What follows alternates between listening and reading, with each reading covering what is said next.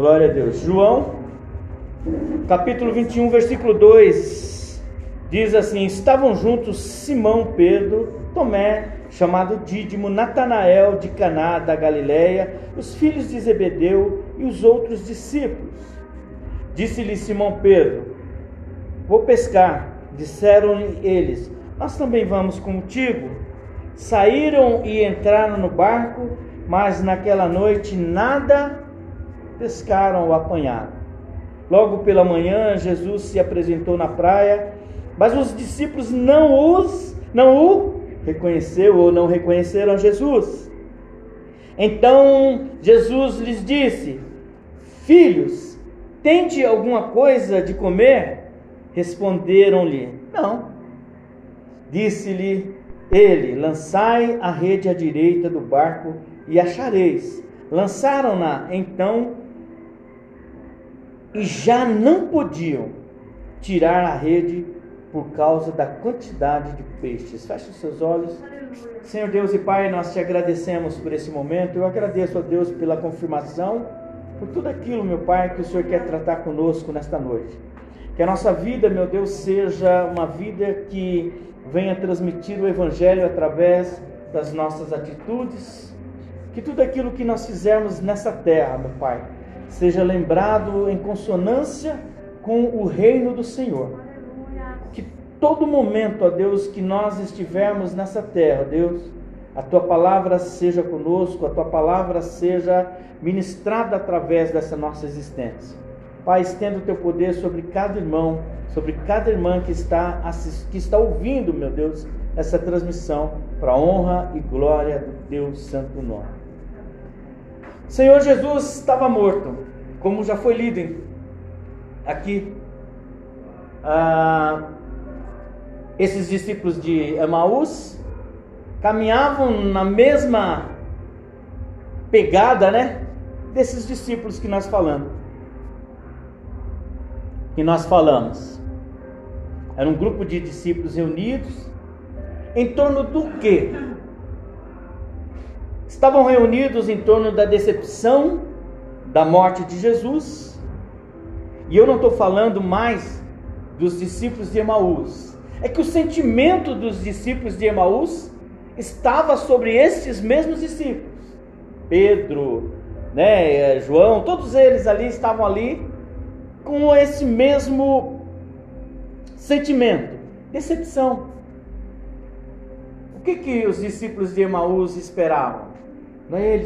Ele falava que ele ia ser o nosso Salvador. Ele falava que, nossa, a gente ia se libertar. E o que mais o povo de Israel queria no período bíblico, nesse período do, do Novo Testamento, no período dos livros sinóticos, dos livros primeiros, Lucas, Marcos, né? É, é, João e Mateus, era sair da das garras do povo romano, sair dessa servidão injusta, cruel.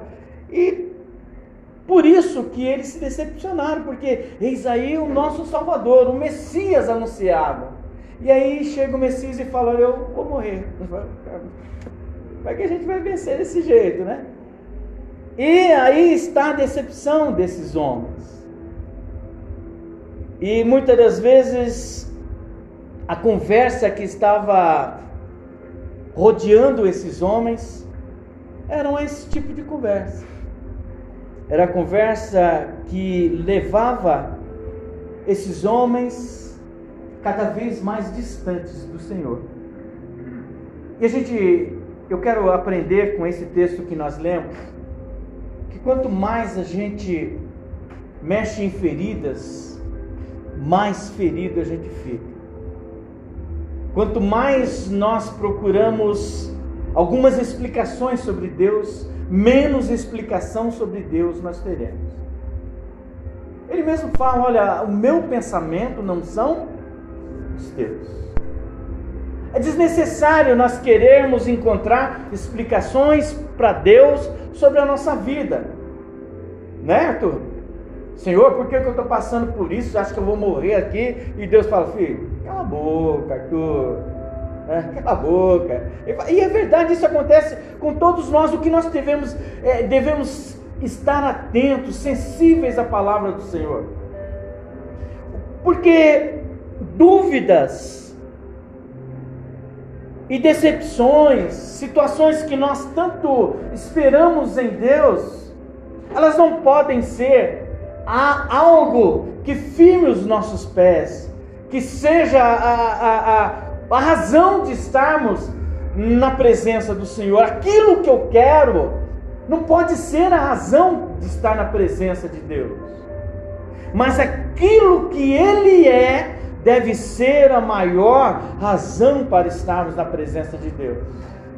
A pastora leu que ele disse: Nas minhas mãos está vida, está morte. Nas minhas mãos eu saro e eu firo. Preciso ser meio louco para gostar de um Deus desse, mas essa é a razão. Porque nesse Deus que às vezes fere, nesse Deus que às vezes é, mata, e é nesse Deus que nós acreditamos que está a nossa salvação, a nossa vida eterna.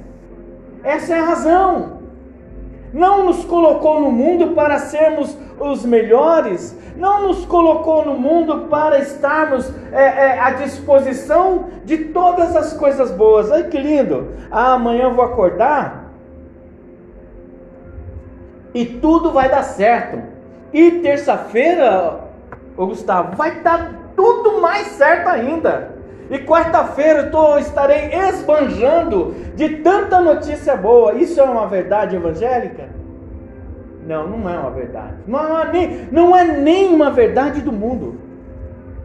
A gente precisa parar de cair nessa tolice, de achar que, olha, oh, puxa vida, e, e é interessante que as coisas acontecem conforme nós não queremos, culpamos a igreja. E esses homens estão aí diante de um, uma situação em que eles começam a se distanciar de Deus por causa do pensamento, porque a fala, a narrativa, a conversa era sempre essa: ele morreu. E o outro, o que, que foi? Ele morreu. E o outro fala, ele também morreu. E tudo isso, era só isso. Irmãos, eu pergunto quantas vezes talvez você só tem falado do que é ruim na sua vida. O que, que a gente está traindo? Nós precisamos buscar, a Bíblia diz que nós devemos nos encher de palavras e de situações que nos trazem o que? A esperança. E esperança ninguém recebe, esperança sem alegria. Poxa, que coisa linda você ter esperança de amanhã. Talvez alguém está esperando uma resposta de um emprego e amanhã essa esperança motivadora, que coisa legal, que coisa linda de ter no nosso coração saber amanhã pode ser o que? Melhor. Amanhã pode ser melhor, é isso. Mas esses homens, eles estavam cercados. A gente vai lendo e vê que depois de que Jesus se manifestou novamente aos discípulos junto ao mar de Tiberíades, manifestou-se assim. Estavam juntos Simão Pedro e tal. E ele começa a falar. Eles começam a olhar para o acontecimento e eles começam a pensar na desistência do ministério. Todos eles tinham uma missão, porque Cristo falou: ó, ir de pregar o evangelho a toda criatura. Jesus já tinha falado: olha, esse evangelho que vocês estão ouvindo, através da minha vida, é o evangelho que vocês vão pregar. Este evangelho que vocês. É, é, é interessante porque é, a gente vê o evangelho de Jesus que se estabeleceu em 12 homens. Olha o estrago que ele fez no mundo. Por quê? Porque a força desse evangelho não é nossa. A força desse evangelho está em Deus. Está em Cristo Jesus, é um nome que a Bíblia diz que Paulo vai identificar mais para frente o nome que está acima de todos os nomes. E agora esses homens falam, puxa, mas o, o, o nome Jesus Cristo, aquele que curava, aquele que fazia tantas coisas, morreram e eles começam a se envolver em torno desse distanciamento de Deus através da tristeza. É uma verdade, irmãos. A tristeza nos distancia de Deus. A palavra de Deus diz assim que até a tristeza pula de alegria na presença do Senhor. Então não pode existir. Nós sabemos que existem relatos do, dos salmistas que entristecem, entristecem. Entristecer é normal, irmãos. Eu não estou falando para ninguém aqui ah, é, fazer dos momentos difíceis uma piada, mas comece a trabalhar esses momentos difíceis como estruturas para uma vida que você quer até o final da sua existência com Deus lamuriar, só reclamar, só dizer mal. É, Deus não me ouve porque Ele não atende as minhas orações. E assim estavam esses homens. Justo é o Senhor em todos os nossos caminhos, ou em todos os seus caminhos, e santo em todas as suas obras. Perto está o Senhor de todos os que invocam, e todos os que o invocam em verdade. Qual a relação disso com o que nós, temos, nós estamos lendo? É invocar ao Senhor. Na sua tristeza, ao invés de reclamar, vai, vai buscar o Senhor. Na nossa tristeza, ao invés de reclamar, busque a Deus. Ah, mas eu tenho feito isso. Faça mais. Nunca você vai perder em orar a Deus. As, as respostas de oração com Deus, elas muitas das vezes elas vêm, mas nós não aceitamos. Simplesmente não aceito a resposta de Deus. Mas a resposta de Deus já foi dada muitas vezes. E assim estavam esses apóstolos caminhando ao invés de buscarem ao Senhor, ao invés, Senhor, eu, o Senhor foi, mas o Senhor mesmo disse que o Senhor ressuscitaria, o Senhor mesmo disse que nós seríamos herdeiros com o Senhor, havia uma vida eterna. Não, mas eles entraram naquilo que o mundo sempre pregava.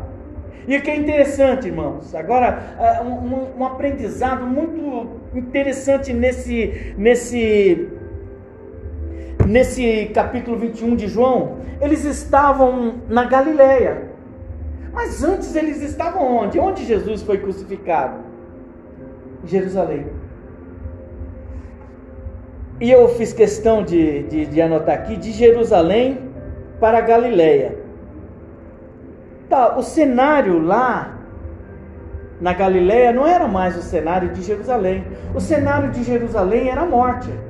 Jesus morreu em Jerusalém, aquilo deve ter ficado muito triste, o cenário de morte de Jerusalém. Mas a desistência, a decepção, a frustração, os elementos que eles viveram em Jerusalém, estavam vivos na Galiléia com eles. O que, que nós aprendemos com isso? Se você não se livrar da tristeza, em qualquer lugar que Aleluia. você for, essa tristeza vai estar presente com você. Porque estar em Cristo é a gente se livrar das coisas que não nos deixam estar com Ele. A gente pode rodar o mundo se a nossa mente não se livrar das coisas que nos perturbam.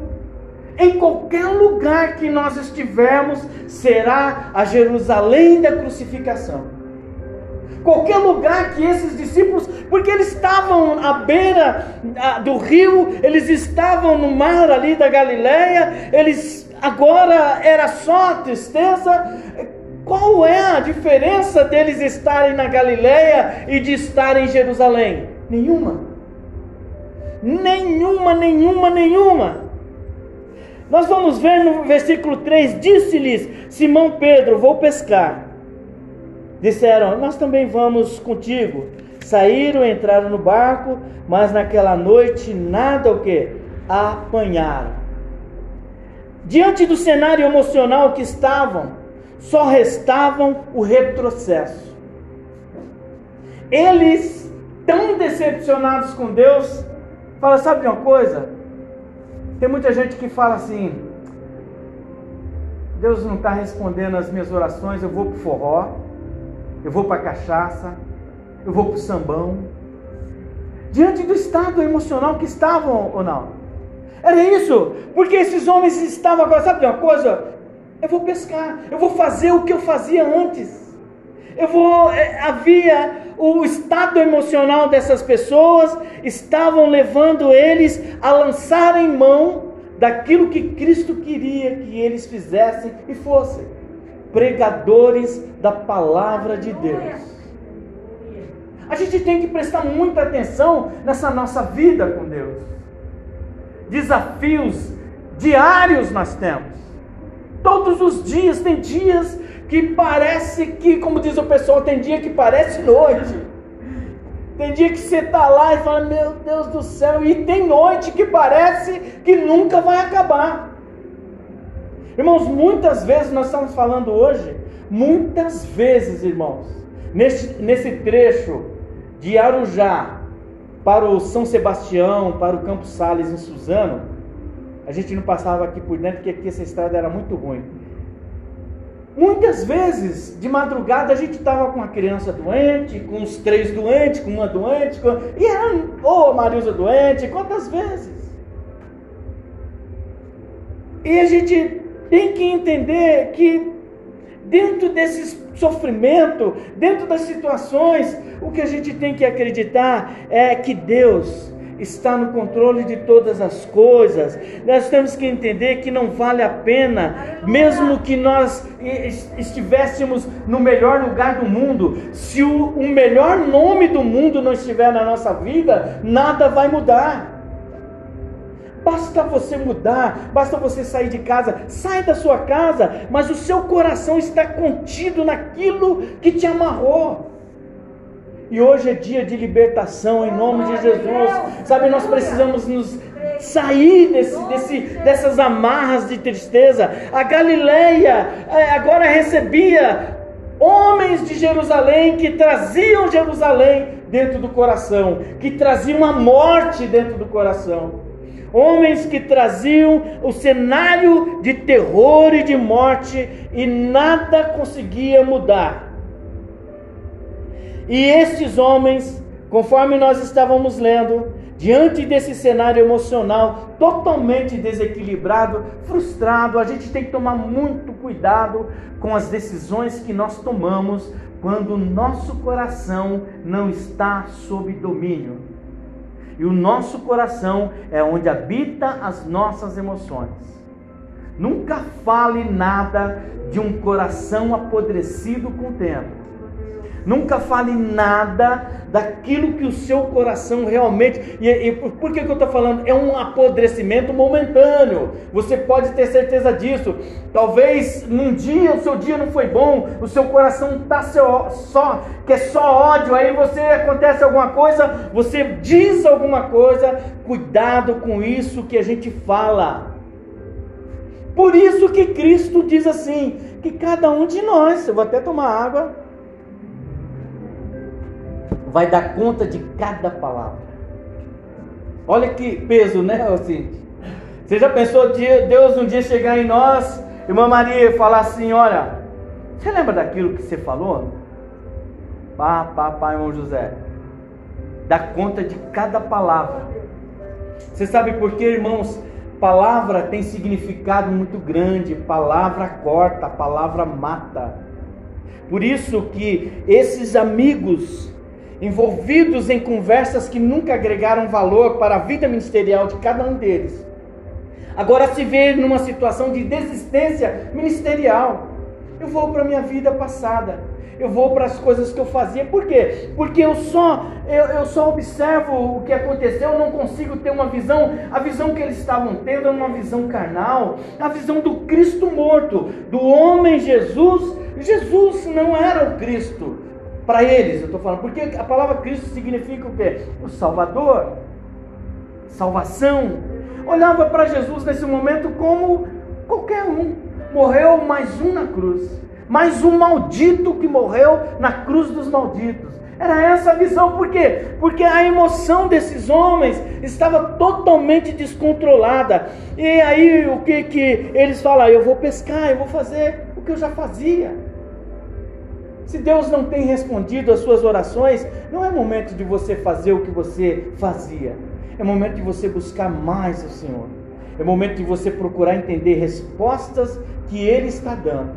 Respostas de Deus nunca foram conforme o que os homens queriam. Elias queria a resposta de Deus. Deus, o Senhor vai me dar uma resposta. A Bíblia diz que Elias esperava um terremoto, mas Deus não estava naquele terremoto. Ele viu ventos e Deus não estava naquele vento. E muitas coisas, fogo tal, e a gente está esperando isso de Deus. Quando Deus só quer que você fique quieto na sua casa. Deixa o silêncio entrar, entrar e fala: Senhor, acalma o meu coração. É isso que Deus quer de nós. Acalma. Porque a Bíblia diz: de tudo guarda o seu coração. É isso que Deus quer de nós, acalma, acalma o nosso coração. Não retroceda. Aleluia. Não retroceda. A Bíblia diz em Lucas 9,62: Jesus disse: Ninguém que lança a mão do arado e olha para trás é apto ou é digno para o reino de Deus. Olha que coisa. E esses homens estavam querendo deixar as coisas para trás, voltar. Voltar à vida antiga. Ah, não, eu o evangelho não é minha pegada, não, eu vou E a gente é indiscutível, irmãos. O evangelho não é uma marra. Quando a gente fala assim para que as pessoas estejam na igreja, é para você entender que não existe lugar melhor e não existe situação melhor para nós estarmos. É na presença de Deus. Pessoas que choram de alegria na presença do Senhor. Pessoas que pulam de alegria na presença do Senhor. Pessoas que têm o prazer, irmã Terezinha, de estar neste lugar. De amar, sabe, estar na presença de Deus. Como o salmista, alegrei-me quando disseram: Vamos à casa do Senhor. Porque isso, é isso que o Senhor queria que esses homens entendessem. Eu não morri, não. Eu queria que vocês entendessem. É vocês agora, a missão é de vocês. Eu passei, eu preguei, vocês entenderam? Então agora a Bíblia diz que em meu nome fariam obras maiores o que? Que as minhas. É isso que eles falaram, Pedro. Você precisa entender isso, Pedro. Mas a Bíblia ele vai falar: Pedro procura atividades para satisfazer a alma vazia, a alma machucada, abatida pela falta de atenção que eles não tiveram à palavra do Senhor. Aí a gente muitas das vezes começa a se refugiar em superficialidade, em futilidades, em nós mesmos. Tentamos nutrir a nossa alma sedenta, faminta e incansável. A nossa alma, e eu falo incansável, em saciar. Quando é que um homem fala, estou satisfeito? Quando é que eu, olha, eu cheguei ao nível de satisfação? Muito. Não, está sempre querendo o quê? Querendo mais. Mas eu quero que você abra no Salmo 63. Eu, nós vamos ler o Salmo 63. A palavra do Senhor diz assim: Ó oh Deus, tu és o meu Deus, e eu te busco ansiosamente. A minha alma tem sede de ti o meu corpo te deseja muito em uma terra seca e cansada, onde não há água. E ele diz: se você beber dessa água, nunca mais terá sede. Deus é Deus, irmãos. Nós estamos falando do Senhor Jesus. E o salmista ele fala tanta coisa aqui que eu não vou ler para nós ganharmos tempo. Depois você ganhamos tempo você lê na sua casa. Por quê? porque a nossa alma tem sede. Assim como a nossa vida secular é sedenta por conquistas e conquista e conquista, mas a nós nós devemos procurar saciar a nossa sede, sede de justiça, sede de, de paciência, sede de tantas coisas em Cristo Jesus. Só há uma forma de preencher o vazio da alma, meus irmãos. Isso é indiscutível. Só há uma forma de preencher o vazio da alma. Só há uma forma de saciar a sede de todas as coisas que o mundo oferece para todo mundo. Em Cristo Jesus. Isso está em João capítulo 4, 11 ao 14, vai falar do encontro dele com a mulher samaritana. Ele fala: Olha, eu, o que eu disse para vocês, você tem sede, mas a sede que você tem agora, daqui a pouco você vai ter de novo. Se as pessoas falam assim: Comprei um carro, pastor, glória a Deus, comprei um carro. Daqui a pouco ela encosta: É, pastor, meu carro está velho, tem que comprar outro. Aí depois, daqui a pouco, pastor, meu carro está velho de novo, eu vou ter. E é verdade, porque não, essa sede nunca é saciada. Mas eu quero dizer para você: se você vem à casa casa do Senhor, você sempre vai dizer: Senhor, pastor, como Deus tem sido na minha vida o suficiente. Ele tem, sabe, é porque não se trata de Deus ter te dado um carro, não se trata de Deus ter feito o que ele fez, é uma satisfação da existência minha e sua numa relação com Deus. É o suficiente, Naldo. Não é pelo que Deus vai dar, é a alegria de estar na presença de Deus, é a alegria de poder estar nesse lugar, é a alegria de glorificar a Deus. E esses homens estavam abatidos, esses homens estavam frágeis. Esse é o grande problema. A, a nossa vida se fragiliza diante dessas emoções que nós não conseguimos controlar. A, a, a, nossa igreja, essa igreja se preocupa muito com isso. Eu quero que você se encoraje para se fortalecer na palavra do Senhor. Não interessa se o diabo tem dito na sua cabeça: olha, você tem ido na igreja, não está resolvendo nada. Isso é coisa do diabo, não é palavra de pastor. Eu não ganho para você estar aqui ou para você que está me ouvindo. Eu quero dizer que você ganha muito de estar com Deus. Nós ganhamos muito de estar com Deus. E aí, no, no, no, sempre quando a nossa visão é negativa, nunca queremos assumir os riscos sozinhos e sempre envolvemos outras pessoas. Que lindo isso, né? Por que, que eu estou falando isso? Porque a Bíblia diz assim que estavam juntos. Então era, sabe, alguém começou a falar: ah, Jesus morreu, Jesus morreu, Jesus. E a gente não quer assumir, não, peraí, eu não vou para o buraco sozinho, essa é uma grande verdade. Aí começam a espalhar os fatos, as pessoas que espalham os fatos e que não assumem essa condição, essa negatividade sozinho. Quero o que? Colocar e envolver outras pessoas. Envolve amigos, envolve família, envolve principalmente quem? A church, né? A igreja. A igreja, a igreja, ninguém Ali o pastor não ora, a pastora não ora, a pastora não me ama, a pastora não me quer, o pastor não me ama, o pastor. E é verdade, nunca assume em si mesmo, irmãos. É virtude nós olharmos para nós, pastor, eu estou mal e preciso de ajuda. É virtude. É virtude, irmãos, a gente olhar para nós mesmos. Por isso que a Santa Ceia diz assim: olha, verifique-se o homem a si mesmo.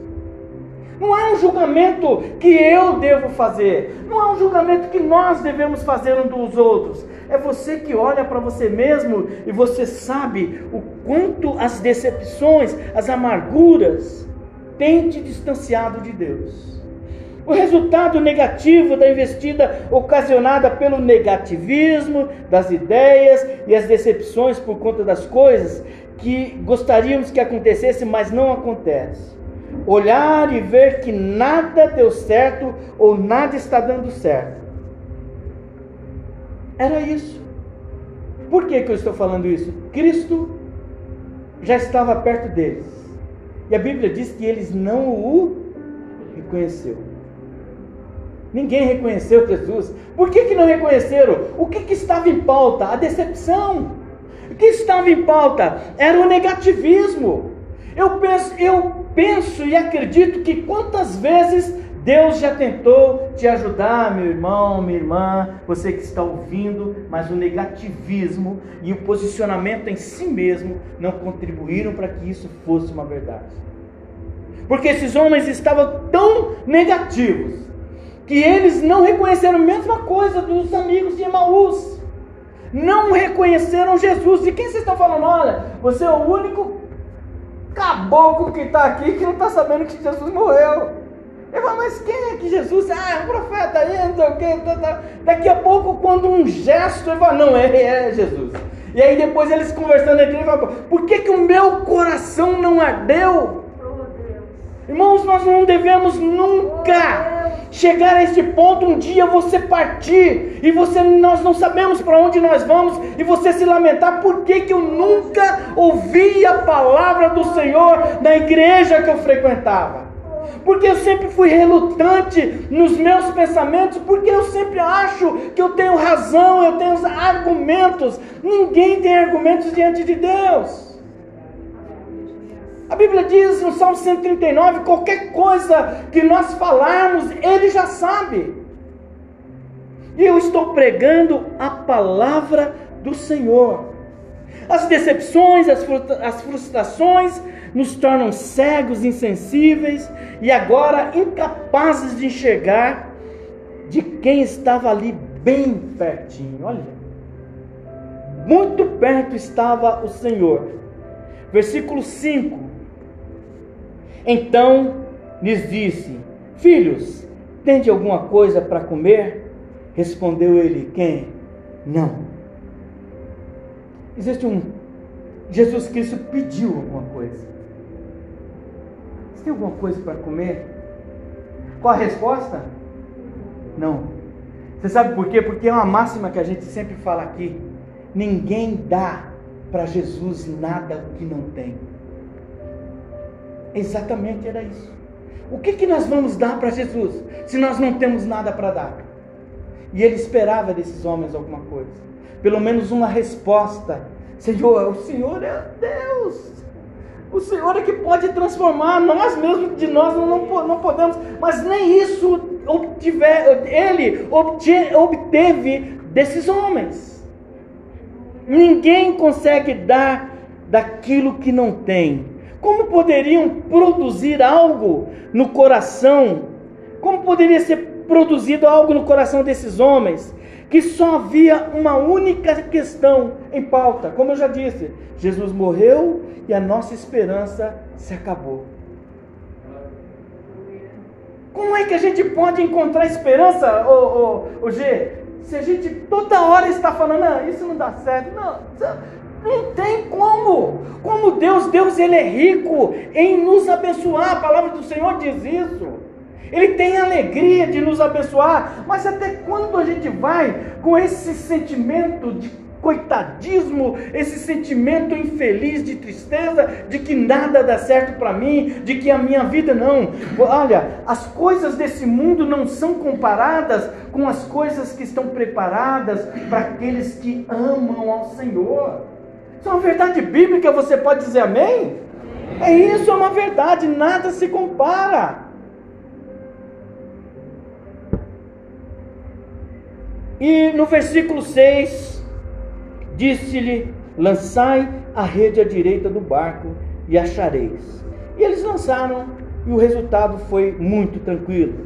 Da mesma forma em que eles transportavam a tristeza e a desilusão de Jerusalém para Galiléia. Vamos fazer um comparativo. Eram os mesmos homens que eram os mesmos homens que tinham ido no barco. Eles pegaram o mesmo barco eles pegaram a mesma rede. Só que eles pegaram o que? Uma outra, é, é, um outro entusiasmo, uma ou, um outro objetivo, um outro foco, porque ele falou, o que que ele falou?